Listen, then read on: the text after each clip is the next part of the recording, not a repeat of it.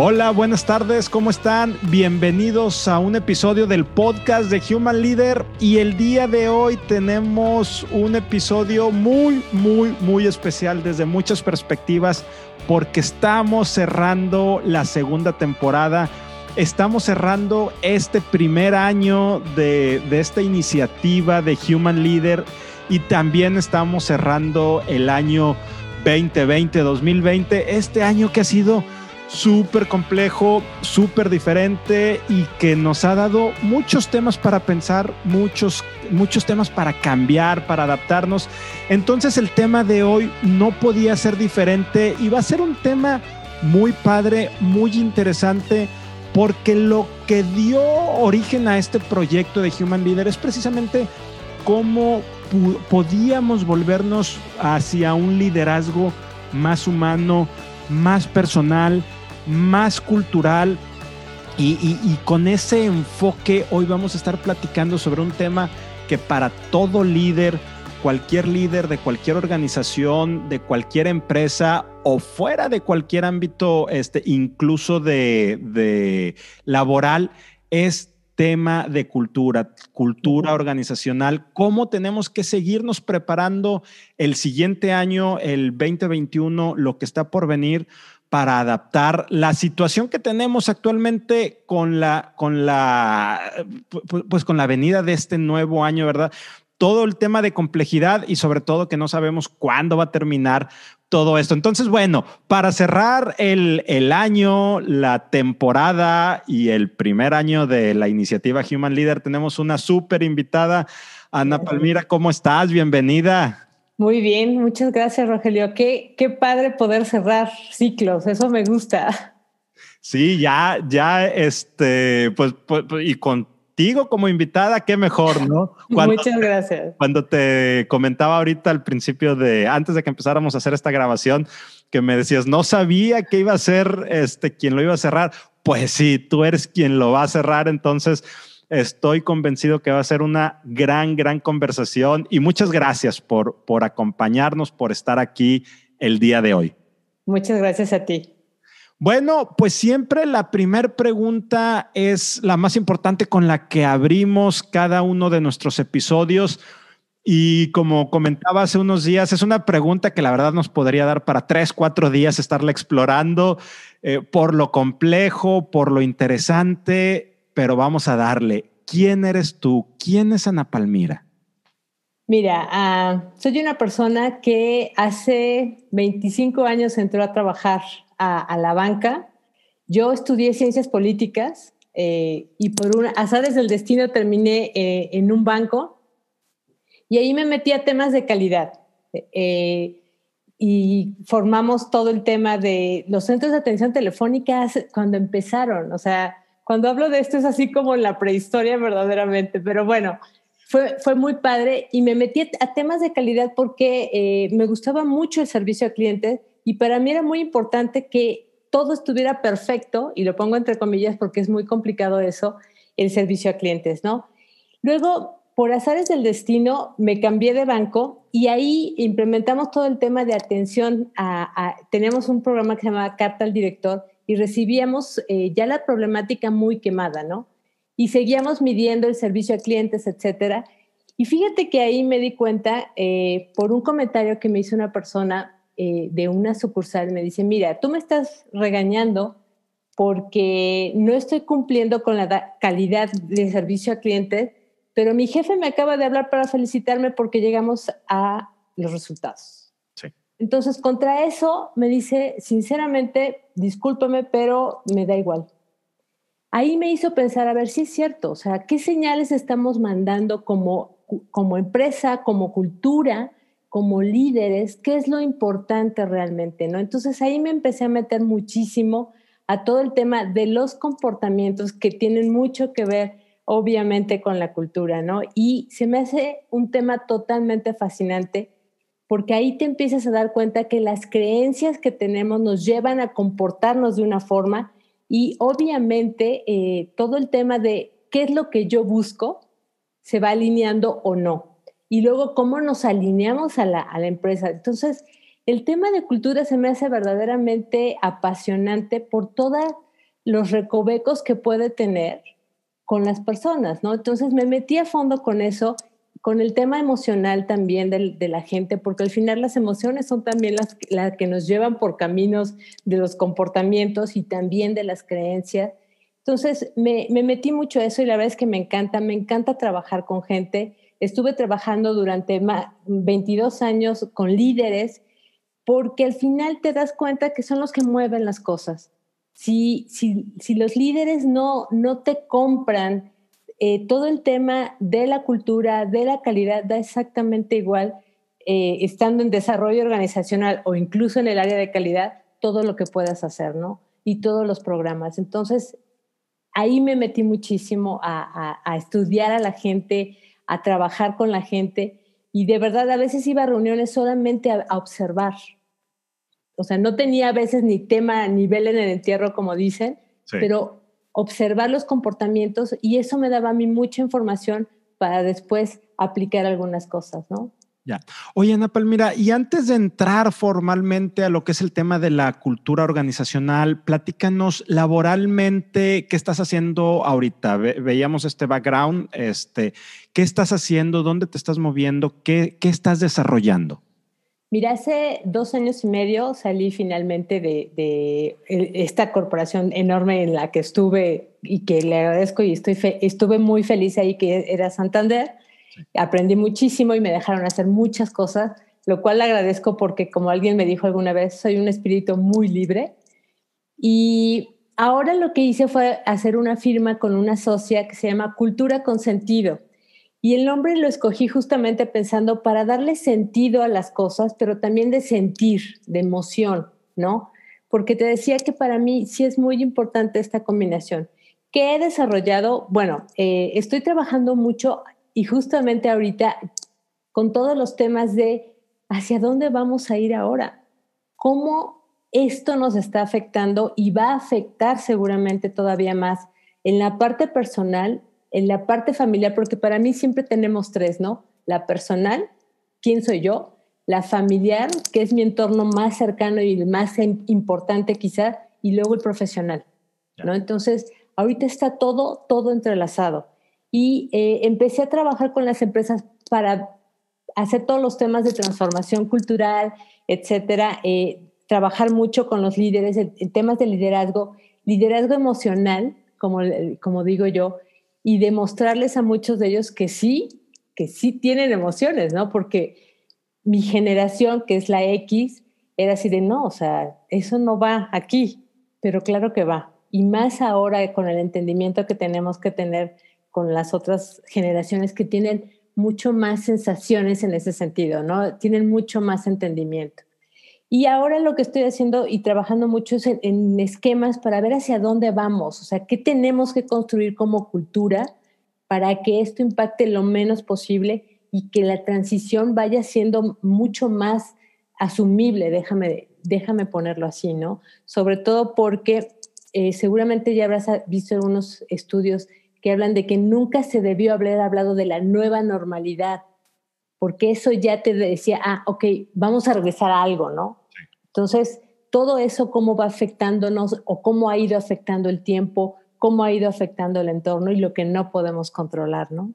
Ya, déjame, te hago una par de preguntas, este, ya ahora sí adentrándonos en este tema.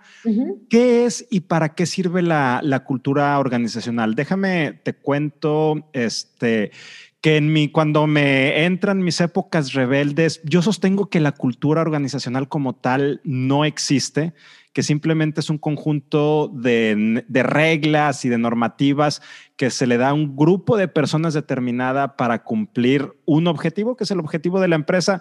Pero entonces tú ya le metiste el tema emocional y ese es un, un golpe bajo porque ahora sí me desarmas totalmente, me encanta el tema de las emociones y quiero, quiero entender cómo abordas desde ahí la, la, cultura, la cultura. Pero, pero bueno, ¿qué, ¿qué es y para qué sirve la cultura en las empresas, en las organizaciones, Ana Palmira?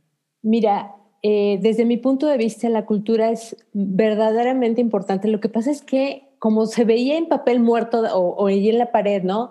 Ah, vamos a hacer esto, todas se parecen, porque eso es lo que siempre me decían. pero cuando empieces a desmenuzar cada una de las palabras, encuentras muchos comportamientos que van relacionados con las emociones de lo que quiere la gente, ¿no? De los líderes. Entonces, justamente para mí la cultura es decir a las personas, formamos parte de este grupo y que lo que tú quieres es también lo que yo quiero y lo que vamos a conseguir juntos es esto, a través de este marco, ¿no? Que es la visión, la misión. Y sabes dónde me meto yo muchísimo en los valores. Yo creo que la parte fundamental de la cultura son los valores. Cuando la gente entiende qué tan importantes son los valores verdaderamente, porque también es total, ahí es donde entras a la parte personal. Incluso dentro de la empresa, los valores compartidos es lo que dan cohesión y lo que te dan un sentido de pertenencia. Si yo eh, conjugo con tus valores y conjugo con los valores de la empresa y los de mi líder, que esos son, ese impasse es muy importante, cómo veo yo a mi líder y si estoy de acuerdo o no con él, ahí es donde me pongo la camiseta y acepto que sí, yo soy parte de esa, de esa empresa, ¿no? Así es como me gusta mucho empezar a hacer esa conexión, ¿no? A través de los valores, porque tiene mucho que ver contigo. Es lo que te importa finalmente, ¿no? Ya, pero no podría estar más de acuerdo contigo y lo que me gusta es que tú le das, le estás dando en este momento, en esta conversación, un enfoque muy personal hacia temas de valores y creencias. Pero a, mí lo que me preocupa y es cuando postulo que la cultura organizacional no existe, es eh, antes, probablemente ahora cada vez menos, tú volteas a ver ese set de valores, esa pared de valores pero no son valores propiamente humanos, personales, muchas veces parecerían más de corte económico o, de corte profesional de eh, no desperdiciar, hacer las cosas bien a la primera, tema de calidad. Está bien, pero eso es una normatividad de cómo nos gustan hacer aquí las cosas. No estamos hablando, eh, y hay muchísimas organizaciones que sí lo tienen, pero no estamos hablando en esos casos necesariamente de compasión, de honestidad, de ayuda. Entonces, cuando conectas esos valores, como tú lo dices, y el tema emocional, se crean pienso yo, cosas poderosísimas como lo que tú estás haciendo. Pero ¿qué pasa cuando son esos valores tan raros y que está bien, yo voy a hacer las cosas bien a la primera, yo no voy a desperdiciar, yo voy a tener calidad total porque soy un profesionista, pero esos no son mis valores que me definen como persona. Entonces, ¿qué haces cuando estás hablando con este tipo de, de valores empresariales, económicos, Ana Palmira? Mira, yo creo que aquí, y tienes mucha razón, eh, yo creo que el gran fallo de las empresas es pensar que este tipo de valores es, ah, sí, es lo que eh, me va, voy a seguir, ¿no? Y realmente no, porque no tienes ninguna conexión personal con eso, pero justo lo que tenemos que buscar, Rogelio, en ese sentido es cómo hacerle que mis valores conjuguen con esto. Por ejemplo, no voy a desperdiciar. Oh, ok, no desperdicio, pero a ver, ¿por qué no tendrías tú que desperdiciar? Piensa en tu casa. Yo siempre me llevo las cosas a la casa, ¿sabes? Y te voy a decir por qué. Porque cuando lo aterrizas de la empresa a la casa, tú siempre estás, bueno, yo siempre estoy, apaga la luz, cierra el agua, no gastes eso. No estamos desperdiciando. Y eso es una cultura.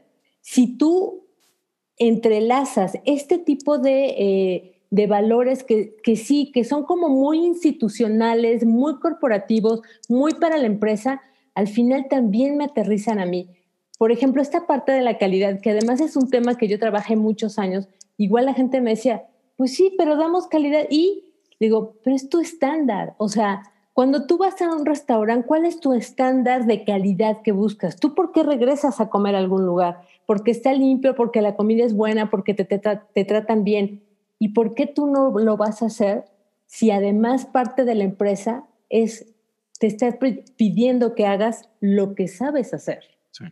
Entonces, si tú empiezas a conectar las cosas, los comportamientos y el cómo te hace sentir eso hacia los valores que son muy eh, organizacionales, puedes lograr cosas muy distintas. Y entonces la gente entiende, ah, sí, no voy a desperdiciar la hoja porque, claro, también eso impacta a final de cuentas a mi familia por los árboles y por la naturaleza. O sea, si hay una línea. Y si, si impactas una cosa, impactamos todo. Y eso es lo que creo que tenemos que entender, ¿no? Claro, te voy a decir algo. Las organizaciones que tienden a tener ese tipo de valores tienen un liderazgo muy autocrático, muy de control, de microgestión, que están atrás de la gente, ¿no? Y si tú te fijas, son, son empresas que ni están en Great Place to Work o en estas, eh, o, en las 20 más importantes, y su índice de rotación es muy alto, justo porque la gente se siente incómoda. Y eso es lo que sucede. Por eso es tan importante que la, que la cultura de verdad arrope a la gente pero que la entienda, que la baje. Yo creo que el punto medular de las cosas es que no, la, la empresa venda de tal forma la cultura que tú digas, sí, esto forma parte de mí realmente, porque sí, también es, forma parte de mi ADN. Me, encanta lo que estás diciendo, me encanta lo que estoy escuchando y déjame tomar el ejemplo que decías ahorita del restaurante. Nos estamos dando cuenta, eh, me sucede a mí, conversaciones que tengo, encuentro que hay cierto parecido en esta forma de pensar que los temas de calidad y de excelencia, cuando yo los recibo como, como cliente, esa experiencia, yo ya lo doy de cierta manera por hecho. Obviamente. Yo voy a un restaurante esperando que la comida sea buena y de primera calidad. Eh, y, no importa el tipo de restaurante, obviamente hay de todo como en la viña del Señor, pero bueno, partiendo desde ese hecho, entonces, si hay varios restaurantes de una comida impecable, este, donde la calidad, el tipo de alimentos, pero entonces yo empiezo a conectar con ciertos lugares desde esa perspectiva de experiencia cliente o empleado colaborador, dependiendo de dónde lo estemos viendo, con el tema cómo me haces sentir a mí emocionalmente cómo estoy.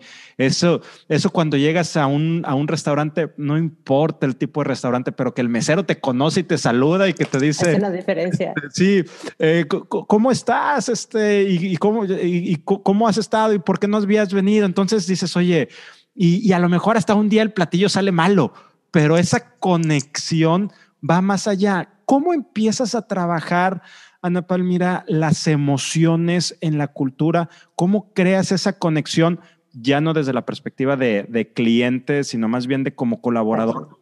hacia la de la organización al colaborador, conectar ahí y luego conectar con el cliente precisamente. ¿Cómo juegas ese, ese rol emocional? ¿Cómo lo trabajas? Mira, una de las cosas que veo y que regularmente hago ciertas preguntas porque la, nos encanta quejarnos, ¿no? Entonces, eh, la gente, es muy fácil, así de verdad, muy fácil hacer las preguntas y la gente empieza a quejarse de una, no, es que sí, nunca salgo temprano o nunca salía temprano o ahora estoy conectado mucho tiempo, etcétera, etcétera. Y eso lo tomo yo para, oye, a ver, te estás quejando de A, B, C, D, E. ¿Tú qué estás haciendo para provocar esas cosas? Yo, nada, pues es que es mi líder. A ver, sí, sí, sí. Pero tú cómo lo es, qué estás respondiendo, ¿no? Sabes, yo trabajo mucho con la responsabilidad personal. Sí. Porque es muy fácil justificar o echarle la culpa siempre a alguien mal de que yo estoy mal, ¿no? Cuando llegaba la gente me decía, es que ya no aguanto, este tema es espantoso, la empresa es horrible, no sé qué, me tratan súper mal. Y puede ser que todo fuera cierto, ¿eh? Y la primera pregunta que yo decía, ¿y has pensado en cambiarte? Es muy dura la pregunta, ¿no? Porque todos necesitamos el trabajo y más ahora. Y el que te pregunten eso, no, pues no, ¿por qué?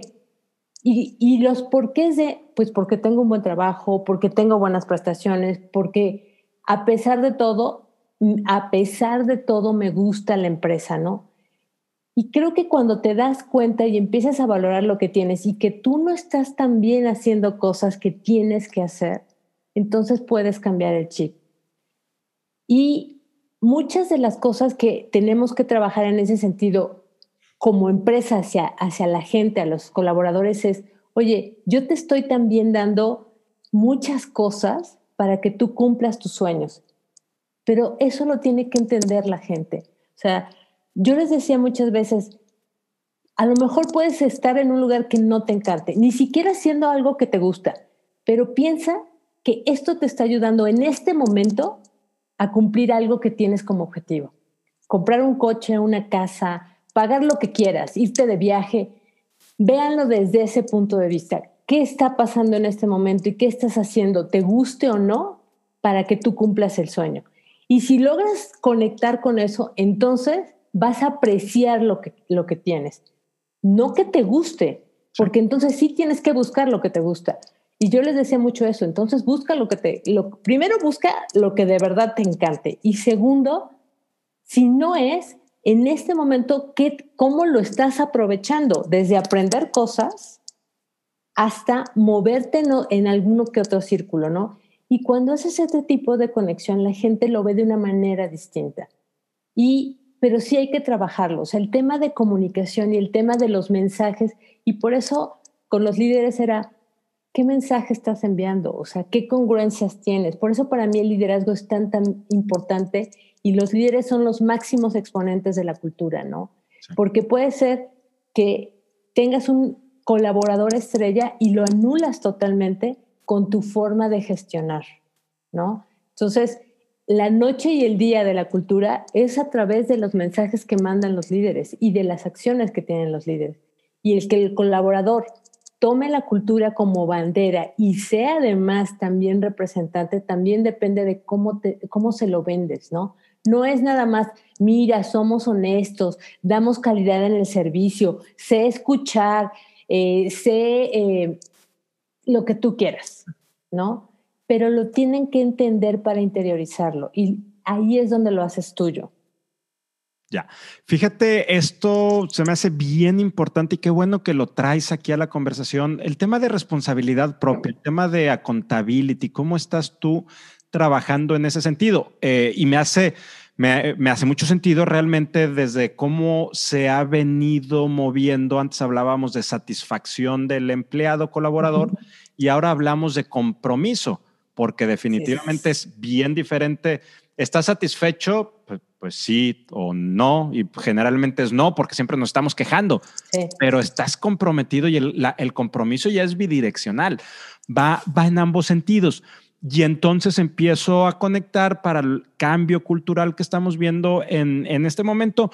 Otra crítica muy fuerte que yo hago a temas de cultura organizacional, cuando lo plantean de esta manera es, hasta hace un año, no nos vayamos muy lejos, tiene a lo mejor cuatro o cinco años esta forma de pensar en muchas organizaciones, pero hablábamos de cultura y nos centrábamos o se centraban en dos cosas, en instalaciones y en tecnología. De hecho, por ahí hay, hay, un libro, eh, se me fue el nombre del libro, eh, Norman creo que se apellida el, el autor, donde, donde decía que cultura básicamente lo veía como cultura, eh, el, tema de instalaciones, cuestiones físicas y el tema de tecnología, y ahí se quedaba y entonces construía una cultura desde ahí, pero el momento en que nos mandan a nuestras casas y todo esto está cambiando y no sabemos si las oficinas siguen o no siguen y organizaciones están pensando ¿qué hacemos ahora con estos espacios tan amplios? Y, están entrando en un tema de, ¿y ahora qué es la cultura? Si nuestra cultura era la mesa de billar para este, estar jugando y tomar una cerveza, y, ahora cómo trabajamos una cultura, ¿qué recomiendas?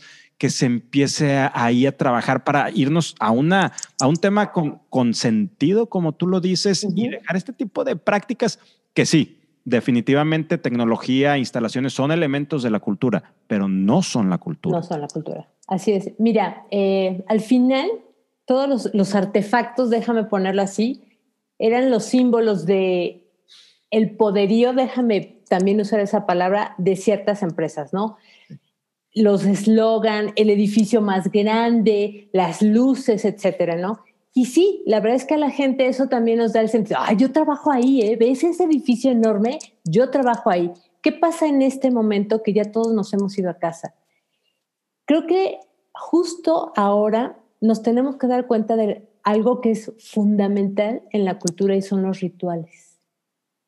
Todas estas cosas pequeñas que no se veían y que ahorita estamos extrañando muchísimo, como llegar temprano, saludar a la gente, eh, irte a lo mejor a una reunión, ver, ver la computadora, ver qué reuniones tenías, que siempre nos quejábamos de que estábamos llenos de reuniones y ahora quisiéramos estar con la gente, ir a tomar un café y en ese lapso te encuentras gente, comentas cosas, todas esas cosas eran muy importantes. Y sí, el edificio, el cascarón, digamos, era también un símbolo importante de la cultura, pero por lo que estaba adentro. Y creo que ahorita justo estamos apreciando todas estas cosas que ya dejamos de tener.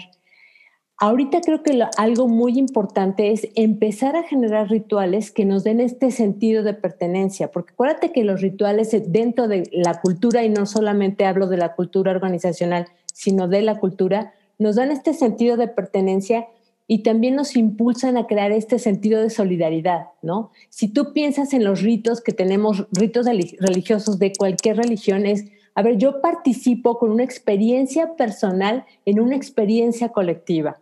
Eso es justo lo que pasaba en la empresa cuando íbamos a las oficinas. Y todo esto ya no existe. Ahorita algo fundamental es que tenemos que crear estos nuevos ritos en estas plataformas, de esta forma. Está costando trabajo porque ya nos dimos cuenta que sí era importante el, tema social, la relación, el vernos, ¿no? Incluso eh, alguien me comentaba, ahora hasta me da gusto ver a, a las personas que no soportaba antes, ¿no? Las extraño, claro, porque tenías esta adrenalina y también eso te hacía crecer, pero era parte de la cultura. O sea, ibas a una reunión a exponerte, a que te vieran. Ahora es, estamos en estos cuadritos, están entrando la cultura en toda tu casa. ¿Y a qué me refiero con esto? Ahora seguramente has escuchado que hay mucha gente que se queda conectada muchísimo tiempo. Entonces, es la necesidad de, que, oye, aquí estoy. Antes no, era necesario porque te veían ahí. Bueno, ahora es, aquí estoy y estoy conectado y cuando tú me necesites, acá estoy, ¿no?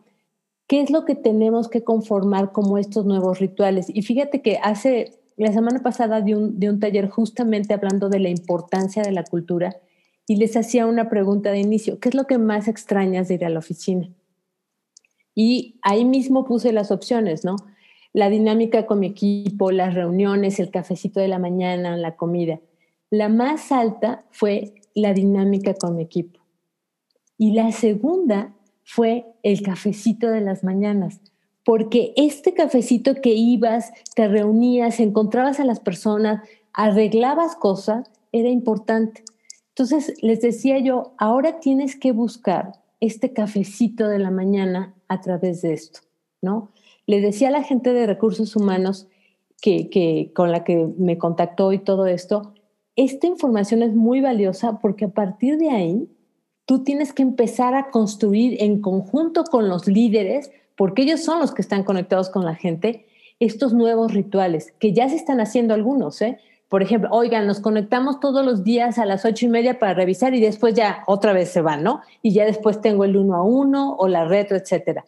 Estas son las cosas que tenemos que ver, qué ya está funcionando y qué rituales estamos generando ahora.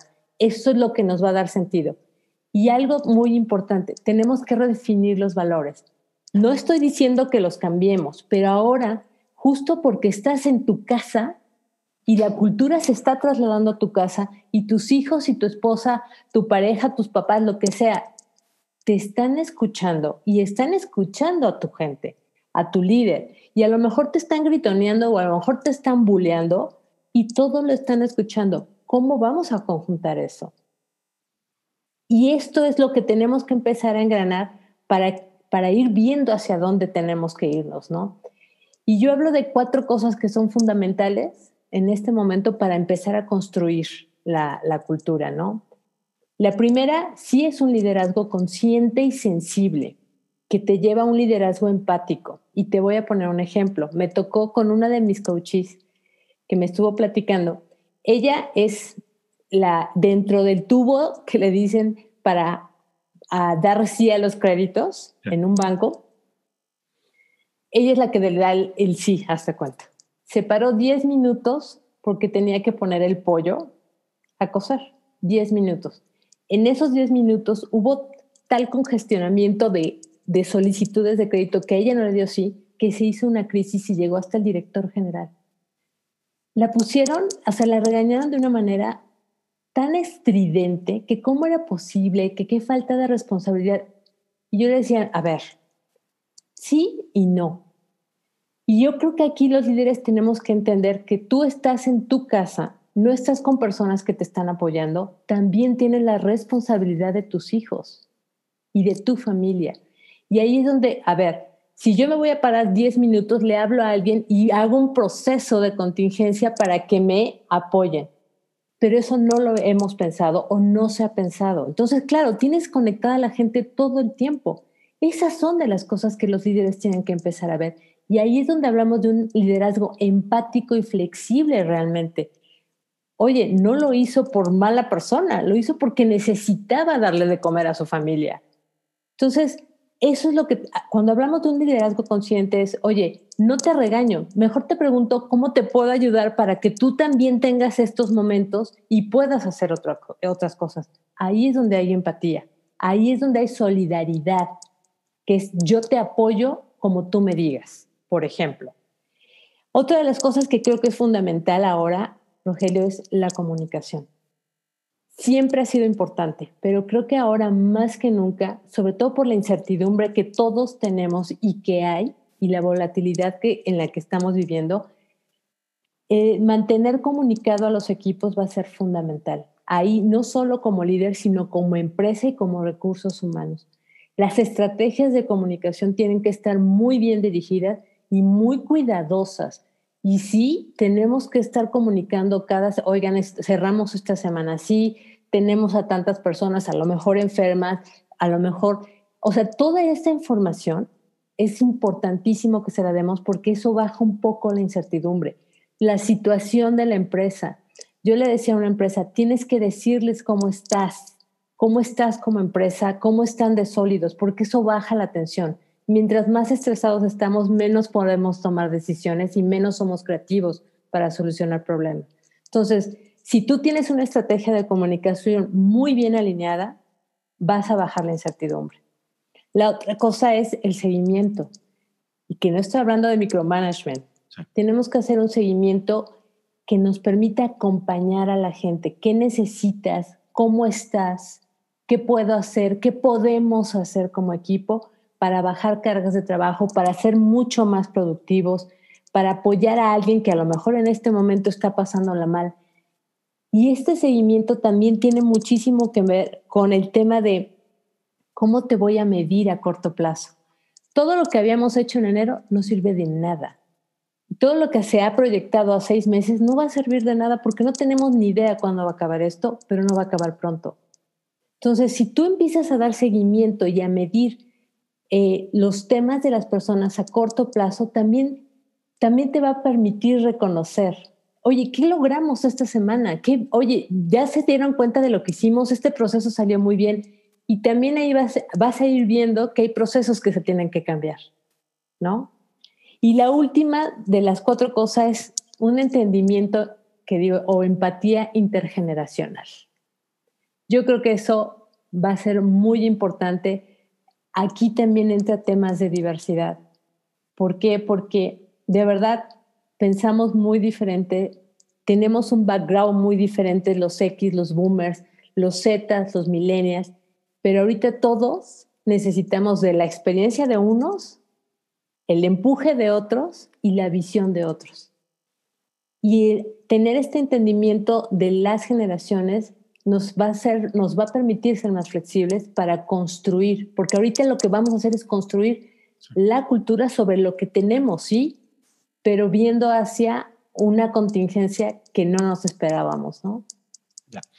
Ana Palmira, ¿cuáles son los grandes retos y responsabilidades o tareas que tienen los líderes de las organizaciones para este 2021 y sobre todo el director general y, el líder o cabeza de recursos humanos para generar estos cambios que nos estás comentando que son necesarios? Mira, eh, estaba leyendo un informe de Interbrand, eh, de esta empresa que hace el, análisis de las 100 marcas más importantes del mundo mundial. Y una de las que más se ha posicionado, de hecho está en el tercer lugar y, ha ganado aún con toda la pandemia, es Microsoft. Y hablaban ellos de la cultura que tienen eh, y me encantó lo que dijo la CEO, que es Satya Nadella, que dice, los líderes tenemos la responsabilidad de escuchar más, hablar menos y tomar decisiones cuando sea el momento. Yo creo que esa frase, Rogelio, eh, puede resumir mucho de la responsabilidad enorme que tienen los líderes. Escuchar más significa, a ver, necesito escuchar cuáles son las, eh, las experiencias que está teniendo mi gente para reconformarme. Ahí es donde va a empezar a hacer, a ejecutarse un liderazgo distinto y empático.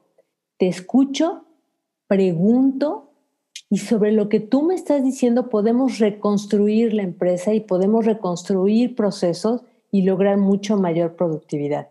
Y es ahí donde yo tomo como líder la decisión. Pero sí es escuchar mucho más a la gente. Ahí es donde hablamos de este liderazgo consciente y sensible. Creo que ese es el gran reto, aprender a escuchar y también saber que en este momento va a haber muchos más líderes que yo. Yo soy la cabeza como líder de este equipo, yo voy a tomar las decisiones, pero los demás tienen información que yo en este momento no tengo, porque ellos están desde su lugar haciendo cosas, tomando decisiones y viendo los procesos que a lo mejor yo no los veo. Creo que eso es el gran reto y creo que ha faltado mucho eh, lo que yo veo y por cómo he, he visto a varios líderes, que es escuchar. Y escuchar de verdad es poner todos los sentidos y las emociones en lo que está diciendo la otra persona, ¿no? Para poder entenderlo. Híjole, qué, qué complejo y qué gran reto la, la escucha, ya sea una escucha activa, una escucha reverencial, pero una escucha real. Ana Palmira, quiero agradecerte muchísimo que nos hayas acompañado, que estés aquí el día de hoy con nosotros. Antes de irnos, antes de despedirnos, ¿alguna pregunta que yo no te haya hecho y sea importante traer a esta mesa de conversación o alguna reflexión final que quieras dejarnos? Sí, me gustaría como, como reflexión final, ¿no? Pensar que eh, todos somos parte de la problemática y de la solución, ¿no?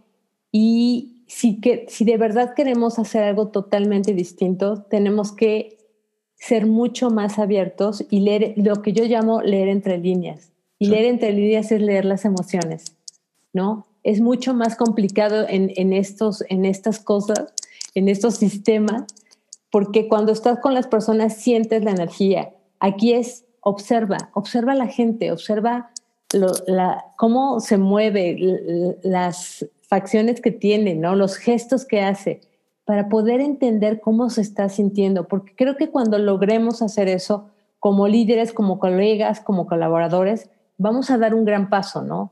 Y, vamos a crear una cultura verdaderamente sensata, eh, noble e íntegra, que para mí la integridad abarca todos los valores, ¿no?